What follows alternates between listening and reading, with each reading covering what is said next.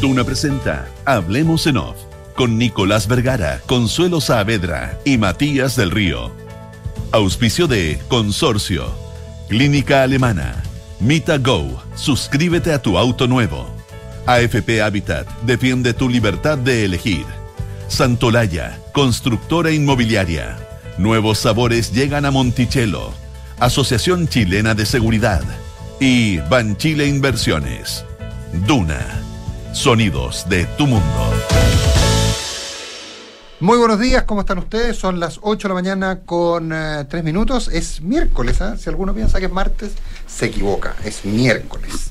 Y ese miércoles. Eh, 21 el día de la primavera. 21, pues. 21 empieza la primavera, mira tú, qué bien. Consuelo, muy buenos días, Nicolás. Buenos días, ¿cómo están? Muy Bien, pues, buenos ¿cómo días. estás, Consuelo? Bien, muy bien. ¿Lograste leer todo lo que necesitabas leer? ¿Por qué? ¿De qué? Porque estábamos conversando Ah. antes del programa y me cortó. Ah. Me dijo que teníamos cosas muy importantes que leer. ¿Y me cortó? Ah, bueno, bueno, yo, yo habría inventado una excusa mejor, pero, pero me se trata de cortarte a ti. Y me cortó, así nomás. Sí, Eh, Yo todavía no despertaba y ella estaba leyéndose el quinto editorial de Financial Times. Así no se puede. no se puede, no. Competencia es leal. ¿Cómo estás, Consuelo? Es que me distraje con otras cosas en la mañana. Me puse a leer, ¿no les pasa? Que uno empieza Sí, a o leer sea- cosas y, y se encuentra con otras O y sea, se es lo por una- único, o sea, es lo único que me pasa, digamos. jardines. Claro, me fui, me fui por, me fui por las ramas, literalmente, en cosas muy entretenidas, pero que no servían en lo más mínimo para el programa de Todo hoy. sirve, Consuelo. Todo sirve, Consuelo, Sí, todo sirve, todo Consuelo, porque la gente tiene intereses generales y a la gente le gusta de repente oír cosas distintas a las que nosotros les les contamos habitualmente. Por lo tanto, siéntete libre para usar tu conocimiento matutino. Bueno, mañana les cuento, mañana les cuento, hoy día voy a ir a ver una obra de teatro con la Helen Hunt, que me encanta. Helen Hunt, La que actriz. fue- uy, claro, ¿te acuerdas de la Helen Hunt? Que es Sí, claro, escocesa, me ¿no? acuerdo de la Helen Hunt. pues. No, ya sí que nos fuimos al chancho que- ella. ¿Ah? o sea. Es completa y, to- eh, completa y totalmente gringa, pues por Dios. Ah, ¿por qué? Yo tenía la, no sé. Ganadora de Oscar. Sí, sí, sí, sí, de- pero que había hecho su carrera en Estados Unidos, pero yo tenía la sensación que, qué raro, bueno, en fin. Oye, Así que ahí les cuento. eh, sí, lo esperamos con ansias. Oye, eh, ¿escucharon al presidente Boric? en- Sí, sí, Por sí, sí, sí, sí, sí, sí. A ver. Bien, ordenadito. En su, Sí, se habla en- muy No, bien. me refiero Vengo a- de un pequeño, vengo de un pequeño país. Mm, sí, unas dos veces. Ordenadito. Eso, eso es la frase de Salvador Allende. Sí, ordenadito me refiero a que a que en la línea en la línea ONU, por ejemplo, el, ej- el ejemplo más claro es en cuando se refiere a Israel y Palestina. Lo hace, Em- disculpen, lo hace en términos de, Empate. de lo, no, pero es que lo hace en los términos que lo hace la ONU en general. No se sale de eh, justamente los pronunciamientos que ha tenido la ONU para, para ambos casos, ¿no es cierto? El caso de Israel respetando su derecho a existencia y a defensa en su, en sus, eh, en su, en su frontera, la existencia de dos estados. En el caso de Palestina, no olvidarse lo- de las violaciones de derechos humanos que allí sí ocurren. Eh, en fin, eh, eso para limpiar ese caso. eh, y después hablando mucho de Chile, porque estas son, son tribunas que también le hablan mucho al país. Uno cree que están en Nueva York.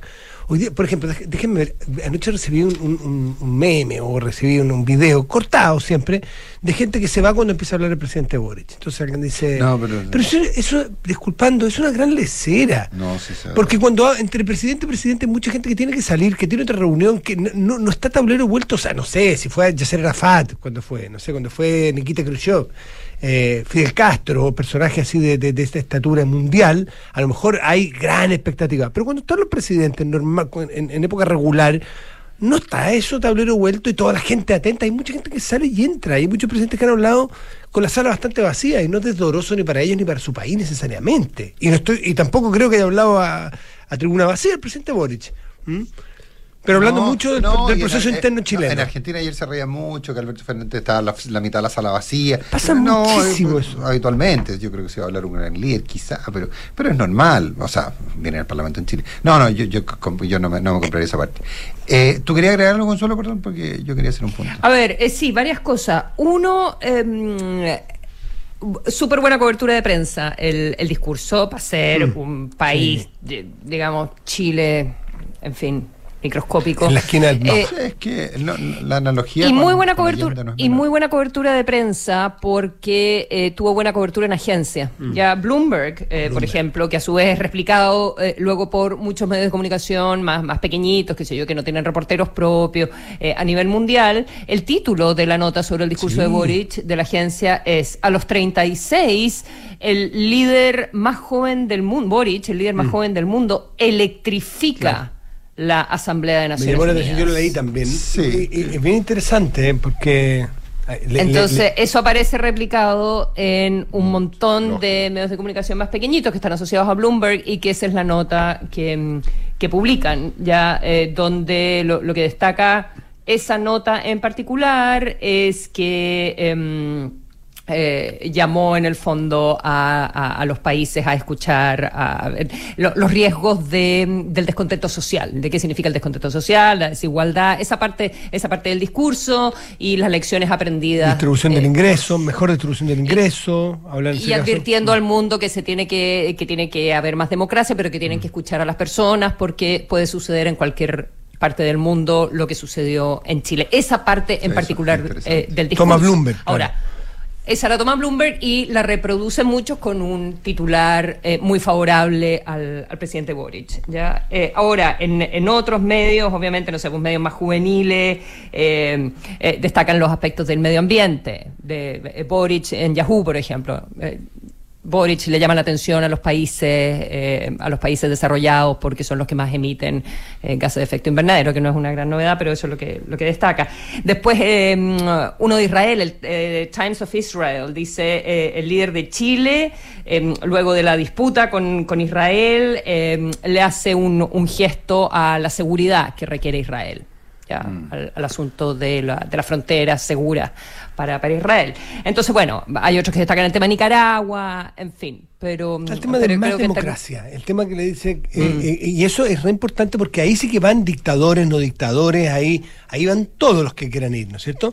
Y, y le dice eh, algo, yo voy a parafrasearlo, no, no, no, no voy a citar exactamente, pero no se tienten con alejar a la, o, o acallar a las oposiciones. Eh, más democracia, menos democracia, aunque nos traten mal, aunque nos critiquen. Yo que vengo de algo así como que vengo de, de la, De la calle. de la calle, o de las protestas, eh, eso ocurre y eso, escuchemos a las oposiciones. eh, y, y esto se resuelve con más democracia, un poco hasta- aunque nos duela los que aunque los que somos presidentes. Ese es un discurso pa- entre presidentes que es bien potente, encuentro yo. Y a- además de la autocrítica y la humildad. Es más fácil estar en la calle protestando, lo digo yo que estuve en las calles hace poco, dice, que buscar soluciones Es para que esas protestas. Yo quería hacer un, do- yo después si quieren yo hago un doble, quería hacer un doble clic sobre eso, porque esa parece una posición del, del presidente, pero no sé necesariamente del gobierno. Consuelo, pero te interrumpimos.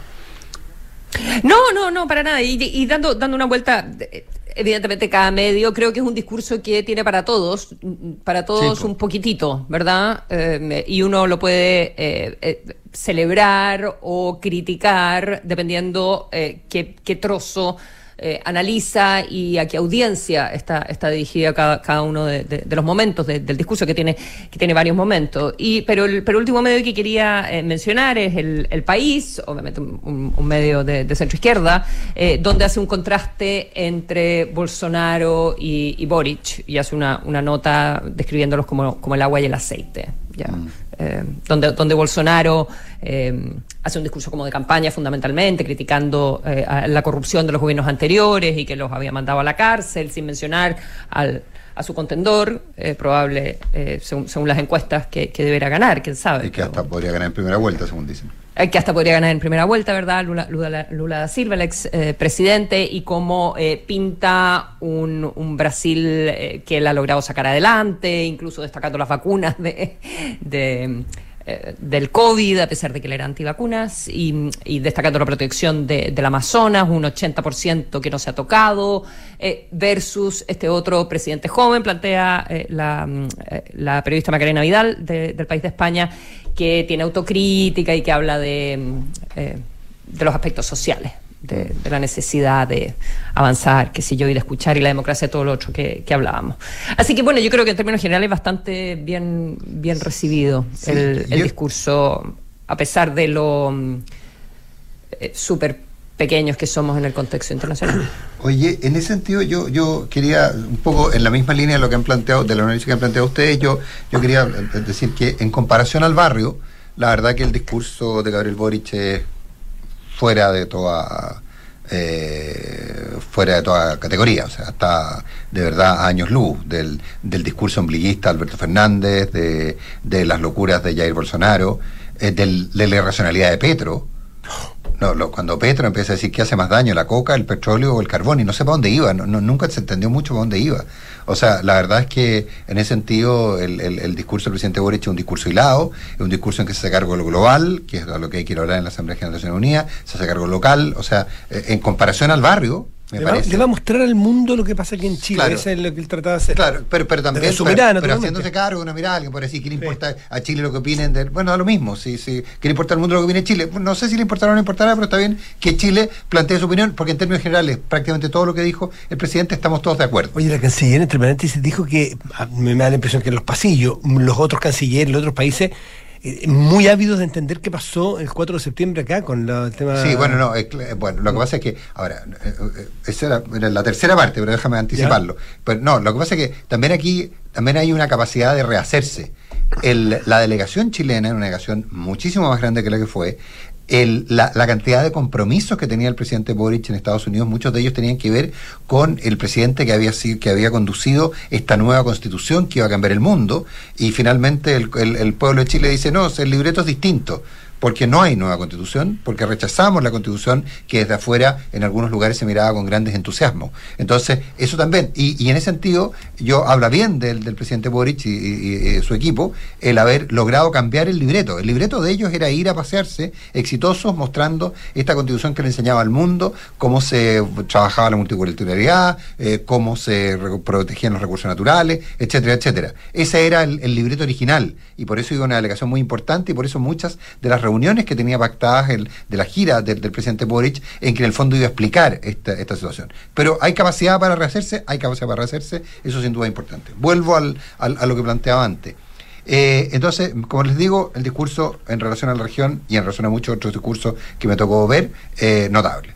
Eh, pero eh, también me parece que hay que rescatar para Chile, y ojalá sea algo que se escuche en Chile, eh, lo que plantea, cuando plantea Gabriel Boric, el presidente de la República, cuando plantea esto que es más fácil estar en la calle, y por Dios que nos dimos cuenta que era distinto. Hacer bueno, soluciones, para. A ver, básicamente...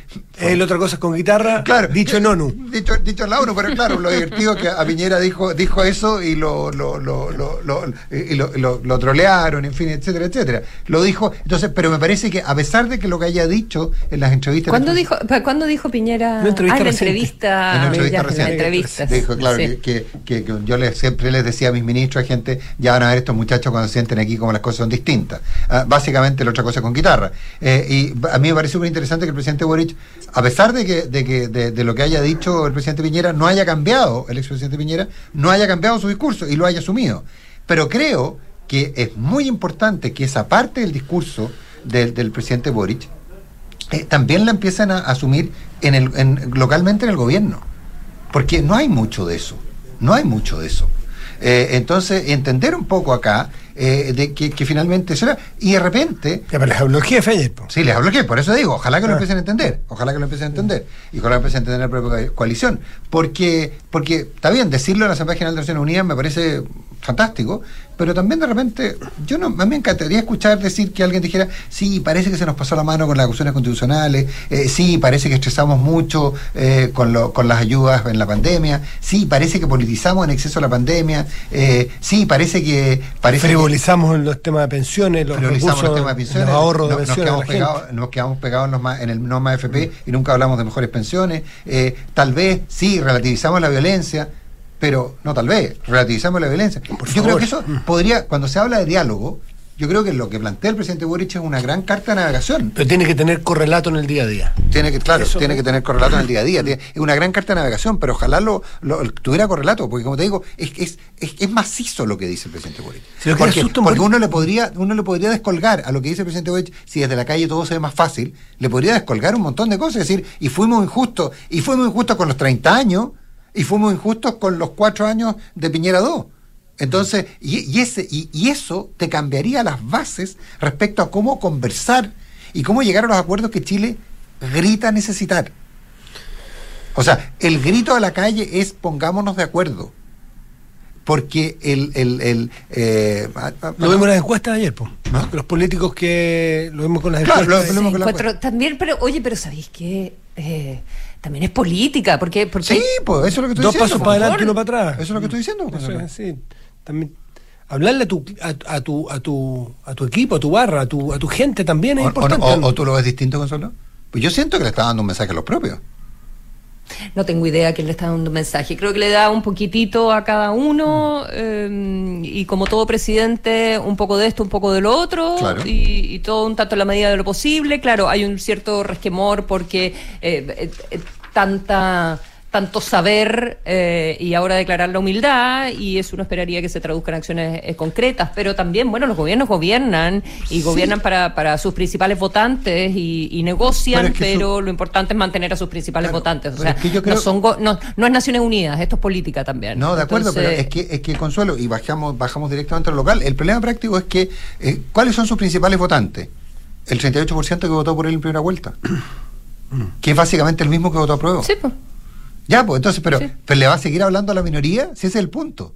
Bueno, no puedes dejar de hablarle a esa minoría tampoco. Yo no estoy defendiendo a Boric, pero también No, eh, pero como si que no, no, pero- no me siento pero- pero cómoda si yo- cuando, pero cuando nos instalamos. pero como, Consuelo, yo no lo estoy atacando, todo lo como, contrario. como aspirando a que, a que sea el- a que los presidentes sean el Papa. Lo que es evidente, eh, sí, estoy- no, en eso no, estoy de acuerdo. el Papa le habla a los No, católicos, el yo- Papa le yo habla a los católicos y también se trata de abuenar con el resto y avanzar yo en, creo- en, en temas no, ecuménicos. entonces Pero le creo hablan los católicos. Entonces, si tú tienes gobiernos que se. Y, y a la derecha también le ha pasado. Si tú tienes Sí, un po. gobierno que por ampliar la base y avanzar en los gobiernos y todo, pierden su otro flanco, bueno, te surgen nuevos partidos políticos, se te, se instalan los extremos. Entonces, es un equilibrio complejísimo. Sí, la navega- que no, llevar pero- adelante los gobiernos de cualquier signo. No, pero está claro, Consuelo, que yo me expresé mal, porque yo no lo planteaba es una crítica a Boric. Lo que yo decía es que Boric estaba dando una carta de navegación importante y que lo veía mucho, lo veo mucho, no lo, no lo veo con una crítica a él. Creo que lo importante es que él, eh, eh, esto que él plantea, que es fundamental en función de, de- de- de darle un relato a su gobierno, baje, va- baje hacia sus... eh, Es que yo creo que ni siquiera él lo va a bajar tampoco. Ah, bueno, pues. él hace, ah, él entonces hace lo- espléndidos entonces- entonces discursos, lo entonces lo tuyo es crítica, lo mío alabanza. A, to- a todo presidente, a todo presidente. está muy claro Con E, iba a decir a todo presidente. Claro, había- a claro, a ¿qué todo hace- presidente. ¿Qué hacemos Sí. cuando es presidente? ¿Qué hacemos cuando ya viene con E? ¿Qué Yo creo que las confusión? últimas, Eh, las sí. últimas manifestaciones, pe- pe- discursos y apariciones del presidente Boric nos están mostrando, obviamente, un momento muy complejo, que decir si lo que acaba de pasar el 4 de septiembre es muy complejo para administrar políticamente, y está administrando tensiones internas muy brutales, creo yo, que no necesariamente las vemos las sentimos nosotros desde afuera, pero mira, si es que yo creo que el- el- lo de la parada militar, es cuando dice que está cada vez más contento de conocer o de acercarse a las tradiciones militares, y dos minutos después dice que está feliz de estar en ese acto de subordinación militar a lo civil, es sencillamente tratar de resolver, yo no sé si consciente o inconscientemente, yo creo que consciente, eh, tiranteses y tensiones internas que tiene dentro de su propia coalición, de su propio palacio de gobierno. Cuando habla de, lo- de- de la parada militar con, la, con, con regocijo, hay gente de su propia de su propio grupo de referencia inmediato que le dan úlcera y a ese lo atiende diciéndole lo de la subordinación. Y eso es política real nomás, pues son seres humanos que viven en el mundo en el mundo de la tierra, ¿no? En el Eh, mundo real, no como nosotros. no como nosotros. Ya. Sí, sí, 8.21, pero- llegó nuestro invitado y hay más temas. Ah, ¿en serio? ¿Ya llegó? ¿Qué- Sí, Oye, pero solo mención... no, más no había... No sé qué hace aquí este Oye, joven. Nico, eh, yo no había visto el discurso de Petro. Ahora, ahora lo estaba, lo Mm. Estaba revisando en la nota de BBC Mundo. No había reparado en eso. Me, me había concentrado más en realidad en, en Putin y, y Mm. ya vamos a hablar de eso. Eh, pero qué, qué, qué vuelta de tuerca, ¿ah? como eh, básicamente diciendo que hay que acabar la guerra contra las drogas eh, Qué y loco. ustedes quieren destruir nuestra sociedad, nuestra selva, nuestro patrimonio por un problema que tienen sus sociedades, eh, donde les falta amor y donde quieren eh, tapar, digamos, su soledad con las drogas y, y por lo tanto ahí esa pregunta.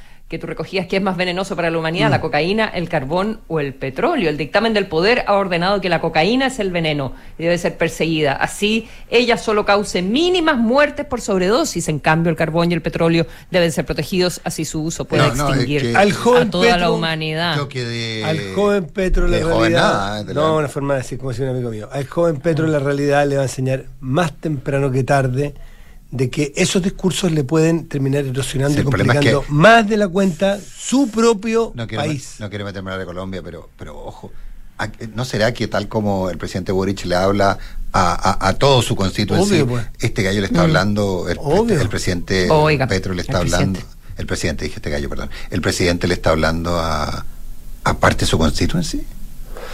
No, es, sea, es un discurso altamente riesgoso O sea, el que tomó Petro. No, no, no, yo, Eh, no, no me- por eso, por eso dije, y por eso, y el de Bolsonaro, o sea, el de Petro es, es para llorar, es para decir en qué mundo vivimos.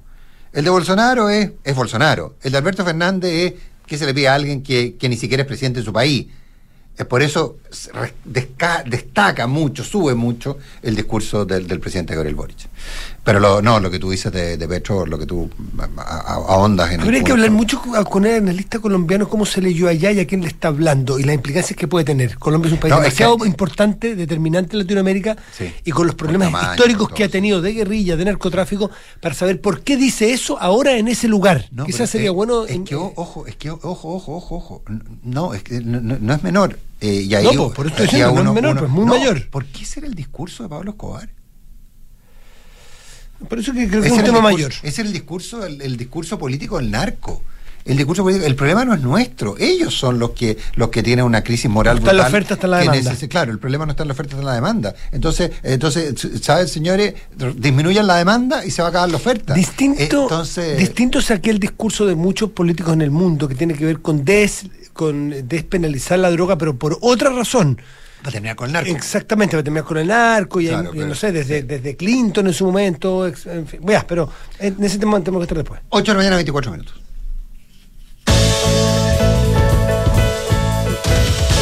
Bueno, si de discurso se trata, Putin. Eh, bueno, son, son los riesgos, eh, son los riesgos de cuando, cuando alguien se, se empieza a ver, no sé si acorralado, sería una exageración, pero cuando empieza a perder terreno y, y Y esto apoyo, es... y eh, apoyo. ¿Vieron Erdogan ayer?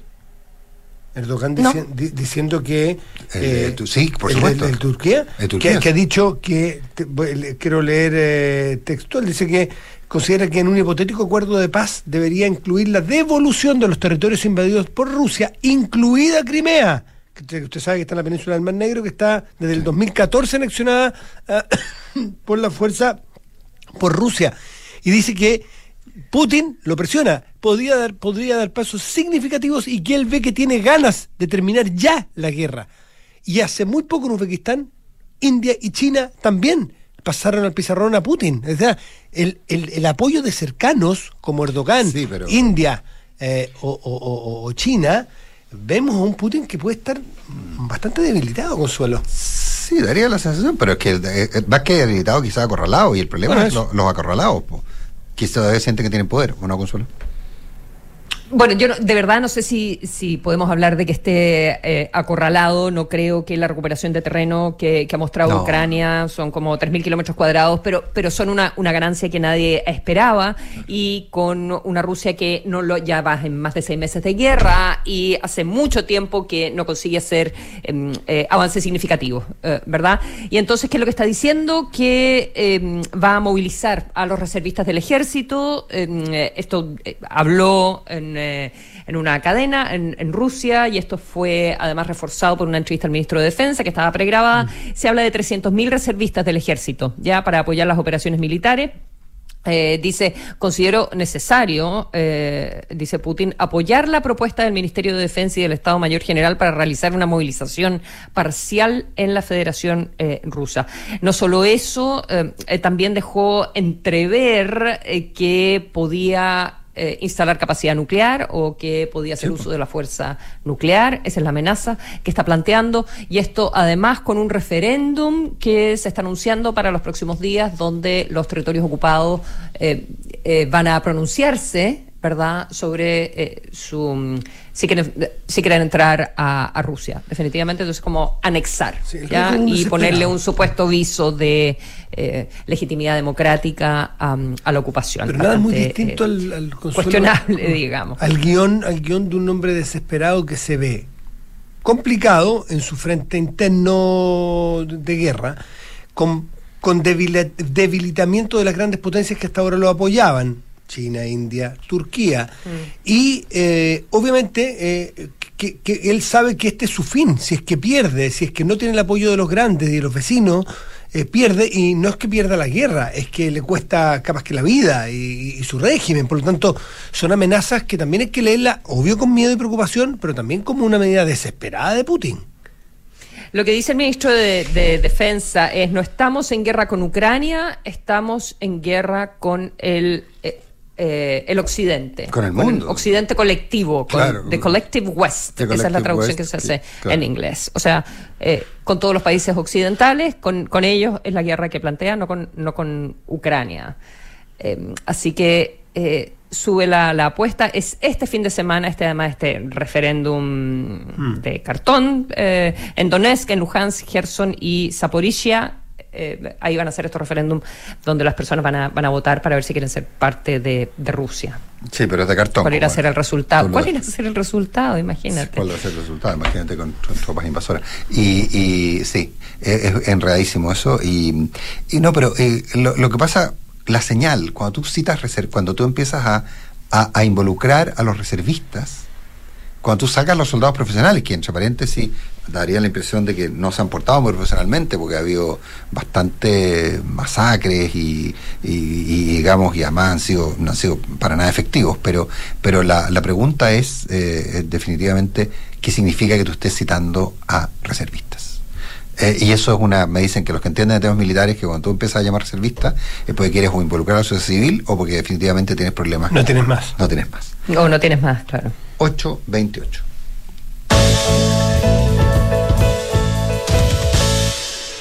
Oye, bueno, brevemente, yo ya no sé quién está de acuerdo en qué.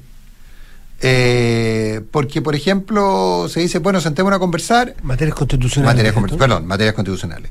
Y uno ve, por ejemplo, lo que propone a Prueba de Dignidad versus lo que propone el socialismo democrático, y es más lejano de lo que propone republicano y el socialismo democrático. O sea, ah, bueno, no, republicano no, porque republicano no quiere nada, pero, pero, pero ah, ah, está mucho más cerca la UDI de la UDI del socialismo democrático que el Frente Amplio del socialismo democrático. El Frente Amplio, eh, básicamente a Prueba de Dignidad, a Prueba de Dignidad, ojo, eh, es, es- mejor hablar del, del, Frente Amplio porque el Partido Comunista no ha abierto las cartas así definitivamente, pero lo que todo tiene un olorcillo bastante a repetimos la misma convención, casi exactamente la misma convención y estaríamos abiertos a que hubiera expertos. Pero repetimos básicamente la misma convención. Eh, y en el socialismo democrático están muy lejos de la posibilidad de abrir una nueva convención. Entonces, el, tema cuando se plantea que aquí hay un eje entre izquierda y derecha respecto de- del acuerdo, yo creo que es un error de análisis. Eh, aquí hay cuatro cuartos prácticamente. No, no sé si los cuatro cuartos son en cuartos de población, ¿ah? Eh, de, de- de apoyo, pero, pero hay cuatro partes. Hay cuatro partes. ¿ah? Que es apruebo dignidad, el socialismo democrático, la que podríamos denominar derecha democrática en esta lógica del socialismo democrático, y, y- la derecha. Y eso va desde nada hasta una condición absoluta eh, pre- plebiscito de entrada, en eso está el PDG, una parte RN, eventualmente republicanos accesoriamente, eh, y de la izquierda aparentemente nadie, pero la verdad es que los, la- la- las posiciones son muy lejanas. Yo veo requete contra poco probable un, un acuerdo, porque hay un tercio al menos, que y yo te diría que podría llegar a ser un 40%, que ya sea desde la extrema izquierda o desde la, desde la, extrema izquier- desde la izquierda y, o, desde la extrema derecha, que básicamente están por unos mantener lo que había hasta hasta el, eh, lo que había antes del, del, del acuerdo del 15 del 15 de- del 15 de noviembre y otros que, que plantean que hay que volver exactamente a todo lo que ocurrió en el plebiscito. Entonces, yo veo muy lejano la posibilidad de acuerdo la veo muy lejana. De un acuerdo real. Bueno, pero tiene que haber un acuerdo, así que... eh, Sí, pues están obligados al acuerdo. no, no hay otro, no hay otro, no hay otro En lo, que, camino. en lo que Eh, de acuerdo al plebiscito de salida, y no es poco. Voto obligatorio no es poco. Sí, voto obligatorio parece que todo el mundo está de Pero acuerdo. plebiscito de salida también. Sí, sí, plebiscito El de tema es salida. quién Ahora, construye yo yo no y sé si es con carta en blanco. Yo no sé si se ha llegado. Yo no sé si ¿Quién se- escribe, perdón? no sé, claro, yo no sé si se ha llegado todavía a discutir sobre el plebiscito de salida. Porque, ojo, respecto del plebiscito de salida, yo he escuchado gente decir que el plebiscito de salida tendría que ser, tendría que aprobarse con 60%. ¿Ah? Entonces tampoco hay, hay acuerdo. Ser un plebiscito. no, ya, pero, es que el nivel de, ya, pero es que el nivel de creatividad. eh, No sé. Pero es razonable poner más del 50. Yo creo que es razonable poner más de 50, porque te obliga, obliga a la convención, o, a- o como se llame, que, más del 50, perdón, más del 50 en qué? En aprobación que, el- salida. que la- el plebiscito de salida tenga quórum también. ¿Sí? ¿Sí? Pero si tiene que tener más de 50, ¿de qué están hablando? Si no, no ganáis el plebiscito. No, pues solo, o solo, No, más solo de 50, 50 no, más, po. más, o sea, Más, que no tenga- 50, que- 60, por 60, ejemplo. por ejemplo. 55, 70. Ya, por eso, que, ¿para qué dicen 50? Sí. No, más que, que, Más que la, que la solo- regla del Más 50. que solo el 50, no, yo creo que... Más que la regla del 50. Ya, escuché mal. Yo me Sí, decía, sí, ¿de qué están sí, hablando? Solo puede ganarlo con 50. Sí, no, Eh, Muy otra. no, no, no, bueno, no, no sé, que, que acuerden lo que haya que acordar, pero no veo por qué hay que ponerle eh, 60 más 1, o sea, o 60, o 70, o 80. No, no, pero no, ¿Quién ba- va- no, básicamente para básicamente para que la señal la, la señal sea, la obligación sea eh, ponerse de acuerdo. ¿Quién va a escribir? ¿Cuál va a ser el órgano redactor? ¿Y con qué, ya la no, la no hoja en blanco está claro, con qué va a venir esa hoja? ¿Cuáles son los bordes? Yo creo que son los dos temas más importantes a dilucidar. ¿eh? ¿Quién va a redactar y cuál va a ser el punto de partida?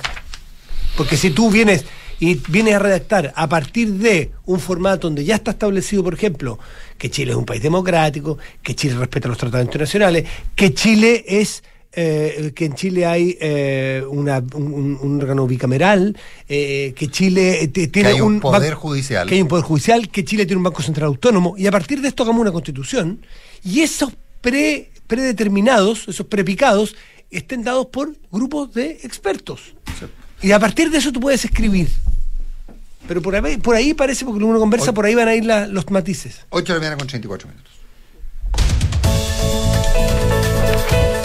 Y, y- y decirte que, Que nada. que que- nada detenga tu pasión por el deporte, Nicolás y Consuelo. En Alemana Sport encontrarás un gran equipo de kinesiólogos, todo lo necesario además para acompañarte en tu proceso de recuperación y que puedas retomar tu deporte. Saca lo mejor de ti, infórmate más en alemanasport.cl.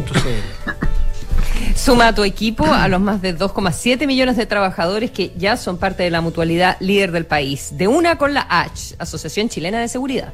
Porque un buen inversionista busca números y no palabras. Decídete hoy por un departamento Santolaya.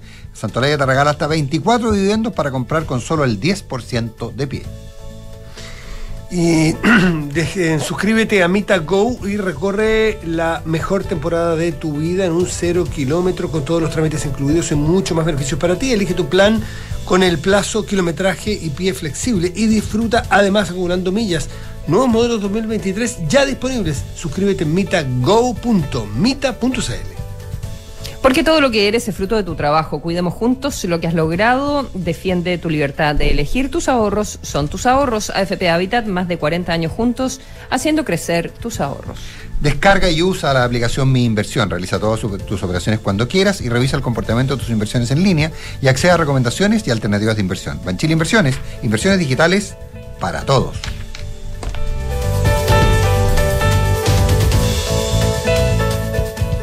De los creadores de Mita Go, hoy llega un nuevo estreno con modelos 2023 y las mejores marcas para ti. Mita Go presenta Rápido y Virtuoso 2, ahora con más beneficios para suscribirte a tu auto nuevo. Todos los trámites incluidos, cuota flexible, acumulas millas y mucho Papá, ya sabemos que está chocho con el auto nuevo, pero partamos y vamos al colegio que vamos a llegar tarde. Oh, sí, perdón.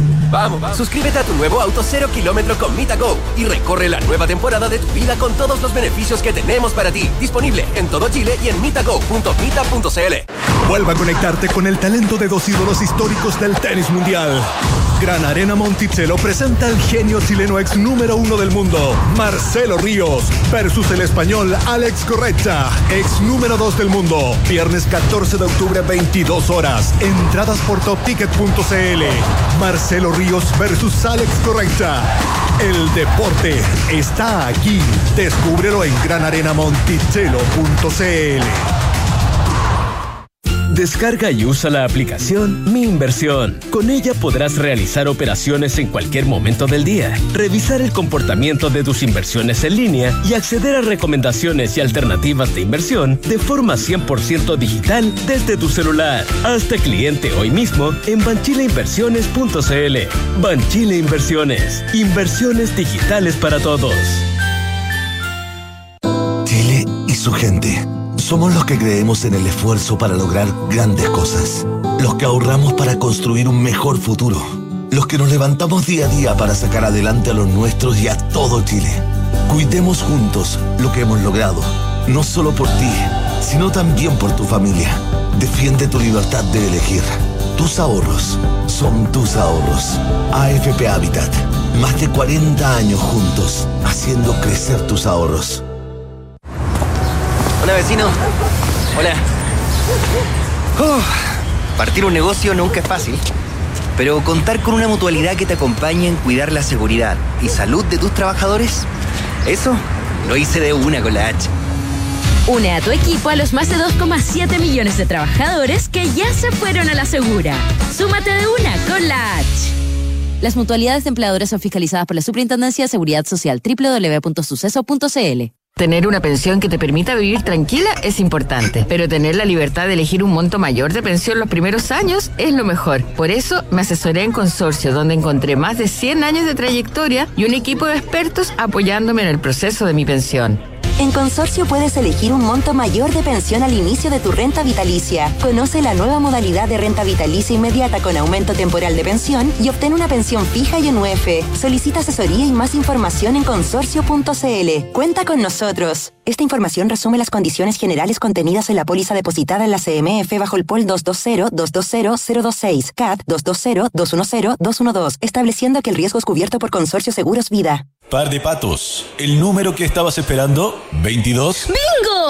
Aprovecha departamentos con hasta 22% de descuento y muchas oportunidades para invertir hoy. Santolaya Constructora Inmobiliaria. 40 años de experiencia que dan confianza y aseguran calidad. Más de 60 proyectos habitacionales construidos y más de 10.000 familias que eligieron nuestro respaldo son tu mejor aval. Santolaya. Números, no palabras. Para multiplicar tu inversión. Conoce más en santolaya.cl. Hola Claudio, ¿cómo anda todo? Hola, ¿cómo te va? Oye, vi el otro día que instalaron Verisur. Sí, contratamos la alarma porque queríamos sentirnos más tranquilos. De todas maneras, vi la placa fuera de tu casa y me llamó la atención. Justamente eso mismo buscamos. Mira, ponte en el lugar del ladrón. ¿Dónde entrarías? ¿A una casa con o sin alarma? Sí, tal cual. Bien pensado. Nos vemos. Protege lo que más quieres con la alarma Cero Visión de Verisur, capaz de actuar antes que lleguen las fuerzas de seguridad. Llama al 600-385-0003 o calcula online en verisur.cl. Activa Verisur. Activa tu tranquilidad.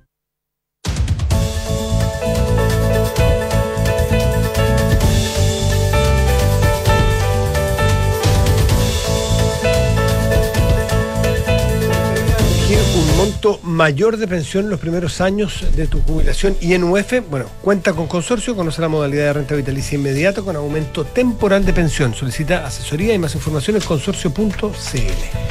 Y vuelve a revivir el clásico del tenis mundial entre Marcelo Ríos y Alex Correntia. Esto será ahora luego, el viernes 14 de octubre, en Monticello, por supuesto. Monticello, apuesto, te va a gustar. 8 de la mañana con 40 minutos. Francisco Cox, ante todo amigo de la casa. ¿Cómo estás? Bueno, muy bien. ¿Cómo estás? Bien, ¿y ustedes? Francisco, tú fuiste miembro de este eh, panel eh, que... Consejo de Derechos Humanos de la ONU. Sí, pero... pero Misión Internacional Internacional. Misión Internacional Independiente, eh, que, que no De tiene... determinación de los hechos. Claro, de determinación. Largo en, en sí, español. de- claro, de, de determinación de los hechos. Que, ¿Escuchas algo? No, tienes que ser Ahí por ahí, no ah, porque si no, no lo voy a escuchar. Ok. ¿Escuchas? Está, Ahí Ah, no, no está con como- audífono. Ahora, se, Hola, ahora ¿cómo se lo estás? puso. Hola, Buenos días. Fue mala mía, no le, no le recordé que tenía que ponerse el audífono porque no se escuchaba por el ex, por arriba. Oye, eh, ahora, el, el nombre de, de, esta, de este grupo eh, ya dice mucho respecto a su misión, ¿o no?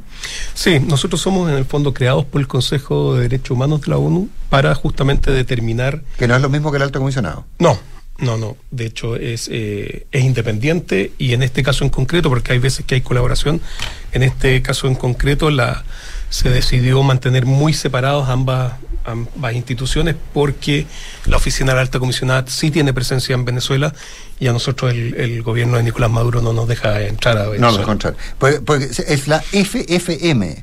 Sí, que porque es una fact-finding mission. Fact-finding mission. O sea, ustedes lo que buscan son eh, hechos. Así es, Hechos. nosotros determinamos hechos con un mandato que son eh, desde el 2014 a la fecha, ejecuciones extrajudiciales, tortura, desaparición forzada y detenciones arbitrarias.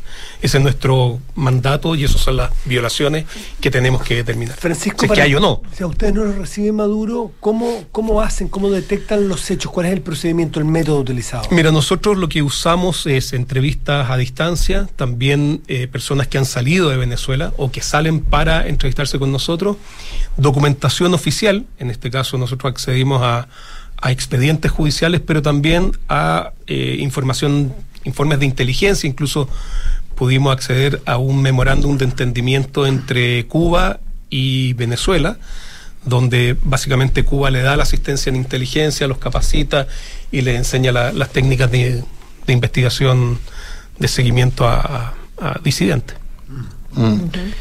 a ver, ustedes en las conclusiones, ustedes les extendieron el mandato eh, para, desarrollar su, eh, su informe por dos años y esos dos años se eh, concluyeron ahora en el mes de septiembre y entregan finalmente el, el informe, ¿verdad? Y en las conclusiones son... Y, y ustedes en, en esta, en esta parte del informe, en este informe final, se centran en el aspecto militar, ¿verdad? Se, se centran en el SEBIN, en las policías.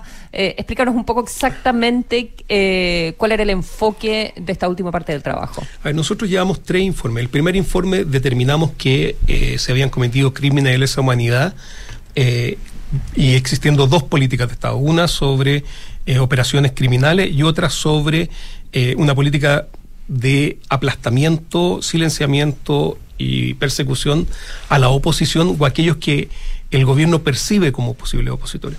El segundo informe lo referimos al comportamiento del sistema de justicia con estos temas.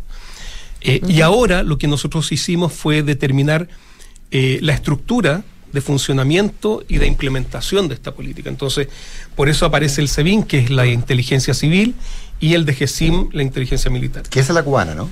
Eh, el, el claro, el, el- el- el acuerdo de, de entendimiento es con, el, con la DGCIM, que es la, la militar, que en realidad es cubana, pero tiene una asistencia técnica eh, del gobierno cubano, que es la que le enseña. los- Es venezolana, pero tiene una Eh, perdón, exacto, pero, pero forma parte del ejército, porque ese- Así es, esa es la. O sea, así es. en el fondo, el, el, el, el, el CECID. eh, Sebin. ¿Sebin? No, el CECID cubano se, se entiende con el es. CEDIN eh, venezolano. Con el DGCIM. Con el DGCIM, perdón. Sí. Con el DGCIM. Que, que- que- porque tiene mayores grados de formalidad, porque por último uno podría pensar eh, que, eh, que el otro es, es más montonera. Este otro No, no, no, no. depende del ejército y tiene institucionalidad, rango, línea de mando, O sea, y, el, informe lo que hace es básicamente indicar quiénes son, o sea, nombramos a las personas, o sea, nombramos quiénes tienen un- una implementación de esta política, eh, y ahí es donde concluimos que altas autoridades que llegan hasta el presidente Nicolás Maduro y Diosdado Cabello, eh, tienen, y en los círculos cercanos de ambos, son quienes han diseñado esta política y por lo tanto eh, contribuyen a la ejecución de esta política. Y esta contribución, y contribución en, términos penales es que te hace partícipe, eh, esta contribución se traduce en la facilitación de implementos, ¿no es cierto? Todo el abastecimiento de la compra de eh, material para hacer inteligencia y interceptaciones telefónicas, seguimiento, y también eh, en la selección de los objetivos, o sea, quiénes son las personas que van a ser investigadas y eventualmente la gran mayoría detenidas. Eh, nosotros, no sé, logramos documentar eh, alrededor de 93 detenciones en SEBIN, 122 en DGCIM, en las cuales en SEBIN 51 personas fueron de los casos que nosotros documentamos eh, torturadas y en el caso de DGCIM 77. ¿Esa- ¿Y esas personas hubo desaparecidos o...? Hay, lo que hay en, en- en Venezuela, salvo un, par de casos, son desapariciones de, que lo que nosotros denominamos de corto tiempo, que esto es en el fondo personas que están eh, dos semanas sin ningún tipo de contacto y ni siquiera puesta a disposición de, un juez. Eh, y el problema es que cuando son eh, puestas a disposición del juez, eh, muchas veces los jueces no eh, tienen ningún tipo de protección respecto de la persona. Hay, eh, tenemos casos donde denuncian las torturas y son entregados de nuevo al mismo lugar. Uno de estos lugares eh, bastante siniestros es un- el centro de detención El Helicoide, famoso. El helicoide, te iba a preguntar si Fue que un nos contaras un comercial. poco de él. Tú sabes que un fue un centro comercial Así es. y fue uno de los íconos era de la arquitectura de la, de la época de, de oro de Venezuela. Caracol. Eh, Sí. Una cosa. Eh, Francisco, mencionaste al- a los equipos que están, al, al y al de Gesim, Ujú. a los, a los que mandan esto Maduro, Diosdado, etcétera, etcétera, pero nombraste a los tribunales de justicia y lo que nuestro recuerdo, cada vez que tú hablas, cada uno de nosotros recuerda lo que pasaba en Chile, ¿no es cierto? Cómo había organismos que hacían esto, la DINA que dependía, tenía organigrama, en fin. Eh, y el papel de la, de, de la justicia en Chile fue clave para que pasara lo que pasó. Clave, Sí. de- como, como mal- malamente clave. No evitarlo. Eh, ¿qué- ¿Cuál es la acción de la justicia en Venezuela para evitar lo que está ocurriendo? Eh, bueno, justamente ese es uno de los ese fue Uno de los puntos que uno de los, de los informes que hicimos fue eh, el anterior donde damos cuenta que efectivamente la impunidad es casi total eh, y hay una contribución de algunos fiscales y algunos jueces en la implementación de esta política de persecución, por ejemplo, predatear órdenes de detención que al momento no existían. Entonces, por ejemplo, SEBIN toma detenida una persona eh, sin orden judicial. eh, también se abusa mucho de la flagrancia diciendo, mira, esto es un delito flagrante y por lo tanto se detiene. No, olvidemos que la Suprema Corte eh, decretó que la Asamblea Nacional o muchos diputados de la Asamblea Nacional estaban en un estado de rebelión permanente y que eso justificaría detener casi que a cualquier opositor.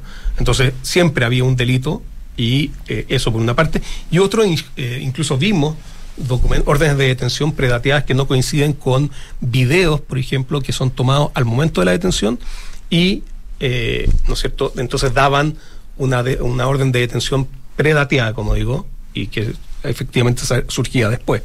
Entonces, el rol de tanto del Ministerio Público venezolano como del sistema de justicia ha sido fundamental en esta mantención de esta política eh, de persecución a los Tormenta perfecta. ¿Y ustedes llegan más arriba al mecanismo de designación de los jueces y ese tipo de cosas que es lo que permite que ocurran estas cosas? Eh, nosotros analizamos en aquella oportunidad efectivamente eh, la- el tema de em, la, lo- en el fondo que no se dé estabilidad en el empleo a los jueces. La gran mayoría de los fiscales son eh, temporales o, eh, ¿cómo se llama?, subrogantes y por lo tanto pueden ser removidos si es que no son eh, no se alinean con la política de eh, el Estado, ¿no es cierto? Y es el Estado el que influye en el nombramiento de los jueces, ¿no? El que, o sea, nosotros incluso documentamos formas en las cuales no solo en el nombramiento, sino que en la toma de decisiones, eh, casos en los cuales eh, Michael Moreno, que es el presidente de la- del Suprema Corte de Justicia de,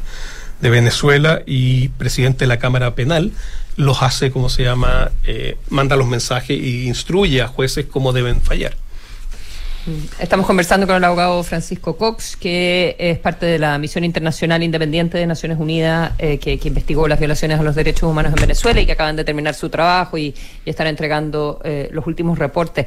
Oye, solo quiero... eh, eh, eh, es, duro, pero cuando uno habla de tortura, que a veces es un término que se utiliza bien laxamente, acá estamos de verdad hablando de, af- eh, leyendo en el reporte, asfixia con bolsas de plástico, con humo de granada, meter a la gente en tanques de agua, descargas eléctricas. Alfileres en las eh, violencia sexual, violación con, con objetos, eh, eh, en fin, no, no son eh, no son cosas así como eh, suaves, ¿no? o no es un no es un, No un, par de, de- no, un par de no un par de bofetadas que tampoco serían tampoco serían legítimas, pero no, no estamos hablando de un par de bofetadas. Exacto. ¿Qué, qué viene después de un informe de con este nivel de, de detalle y con todo el trabajo que ustedes han realizado? Bueno, lo que uno espera es que venga, ¿no es cierto?, justicia y reparación para las víctimas.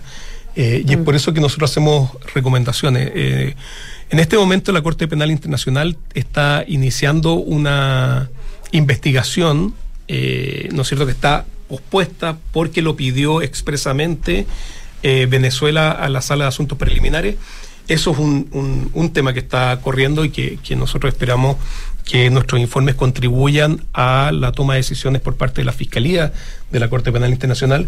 También hay países como, O sea, el ejemplo, informe de ustedes, perdona, el informe de ustedes podría llevar a Maduro y, y a Diosdado Cabello a la Corte Penal Internacional.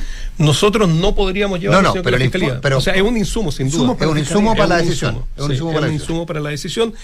Insistimos, nosotros, nuestro estándar es, es mucho más bajo que el estándar de un tribunal. Nuestro estándar no es más allá de toda Claro. duda razonable, sino que es bases razonables para Fact creer. finding, o sea, ustedes buscan Sí, hechos. Exacto, pero, pero incluso en esa determinación de hechos, nuestro estándar probatorio es lo que se llama motivos razonables para creer Para que creer. Como fiscal. Y exacto, No, es- en el fondo es un poco más Ah, bajo en el fi- sentido cuando tú inicias una investigación incluso. Y cuando tú pides una orden de detención, por ejemplo. Ese es el estándar que tú...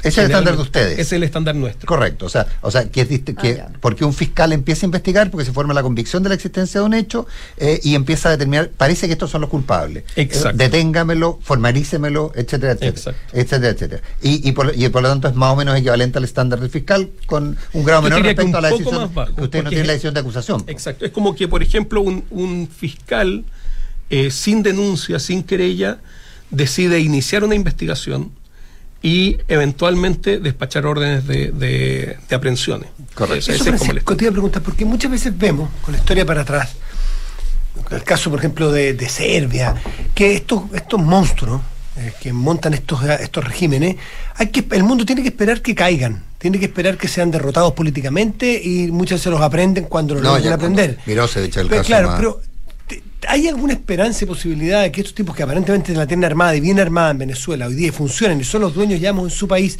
puedan enfrentar a la justicia o habrá que esperar que derro- sean derrotados políticamente?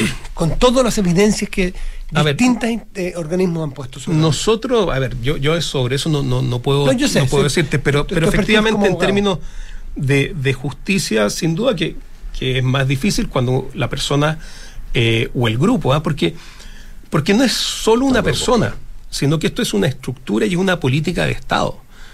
O sea, es, es, una, es un aparato organizado de poder que toma esta política y que, por ejemplo, tiene piezas fungibles abajo. O sea, nosotros, por ejemplo, en el informe nombramos las estructuras, los puestos altos y los puestos medios, pero anoniz- anonimizamos a las personas eh, más de abajo porque esas personas son fungibles. O sea, no obstante que tienen, y tenemos declaraciones de personas eh, francamente eh, muy agresivas, donde claramente tiene una participación, eh, pero esas personas las, las hemos puesto sin el nombre para que no se conviertan en chivo expiatorio y con la lógica esta de que, ah, son unas manzanas podridas. No, no, esto no es una manzana podrida, esto es un sistema.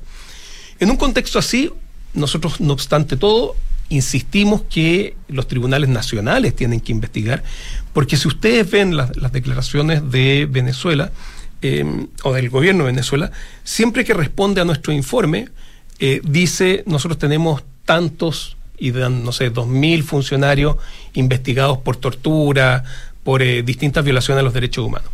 Sin embargo, cuando tú miras a esas personas, generalmente son los ejecutores materiales y muchas veces por los delitos equivocados. O sea, por ejemplo, en el contexto de las protestas, donde murió, murió gente, dicen un delito preterintencional, es decir, no tenían la voluntad de matar, sino que termina muriendo la persona.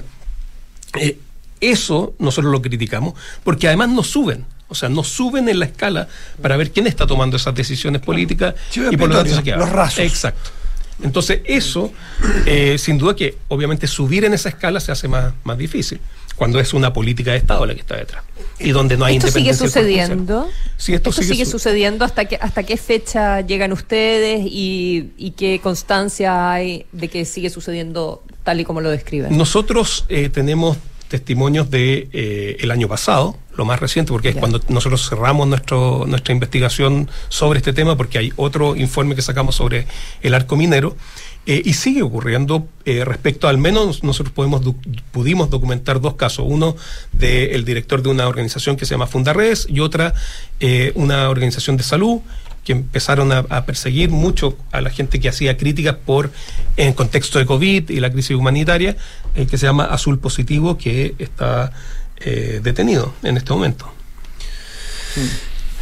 Bueno, así, esto, esto merita Eh, o, ustedes tienen funciones en otros países porque se empieza a escuchar hablar de otros países que ocurren, no sé si con este nivel de monstruosidad o, o que esté tan bien montado como está en Venezuela. Nicaragua, el propio presidente Boric ayer, eh, hablando de nuestro país, mencionó Nicaragua y Venezuela lo menciona permanentemente. Eh, ¿Ustedes van a tener misiones donde aprovechen el impulso y el expertise que tienen para ir revisando en otras partes? ¿no? Nosotros, nosotros solamente tenemos competencia sobre Venezuela, pero el Consejo de Derechos Humanos también creó un órgano similar al nuestro en, eh, para Nicaragua. Y de hecho hay un chileno que se llama Alexandro, no me acuerdo el apellido de él ahora en este momento, y eh, Ángela Huitrago, que es una colombiana con la que yo trabajé en, el- en el GIEI en México. En México, claro. Exacto. Y Jean-Michel Simón, que es un, un profesor eh, del Instituto Max Planck. Entonces, ellos están investigando en Nicaragua eh, con un mandato similar al nuestro. ¿Y hay, y hay visos de similitud en la organización? Eh, sí, mira, yo lo que sé es que antes de, de esta misión creada por Naciones Unidas, hubo una creada por la Comisión Interamericana de Derechos Humanos, similar a la nuestra en México, que es el GEI Nicaragua, que también concluyó eh, el GEI Nicaragua que se cometían crímenes de lesa humanidad eh, en el contexto de las protestas y la detención de, de opositores. Eh, así que la Francisco- región no está muy bien. Alexandro Álvarez. Él, el- Alexandro Álvarez, es. exactamente. Aquí, aquí, lo, aquí lo encontré eh, y fue creada en marzo de, Así de este año. Se dio el Y, yo te diría que ah, con un gran impulso de la canciller eh, Urrejola. el- o sea, Claro, Chile sí, estuvo pues ella trabajó de- ahí en, en terreno con, Sí. mucha, con mucha fuerza. Francisco Cox, como siempre, muchas gracias por estar aquí. Muchas gracias. Que vaya muy bien. Francisco Cox, gracias por estar con nosotros. Nos vamos. Nos Viene- vamos, ya vienen cartas notables con Bárbara Oye, Espejo. era el día, era el día del trabajador radial. Felicidades, Sí, chiquillos. En otros tiempos nos habríamos levantado tarde hoy día. En otros tiempos nos habríamos levantado tarde. De, de Balzac a Eva. Y luego si tiene. Si tiene ánimo. No, mucho porque tiene la. No, hoy día vale la pena. ¿Sí? Tiene conductora.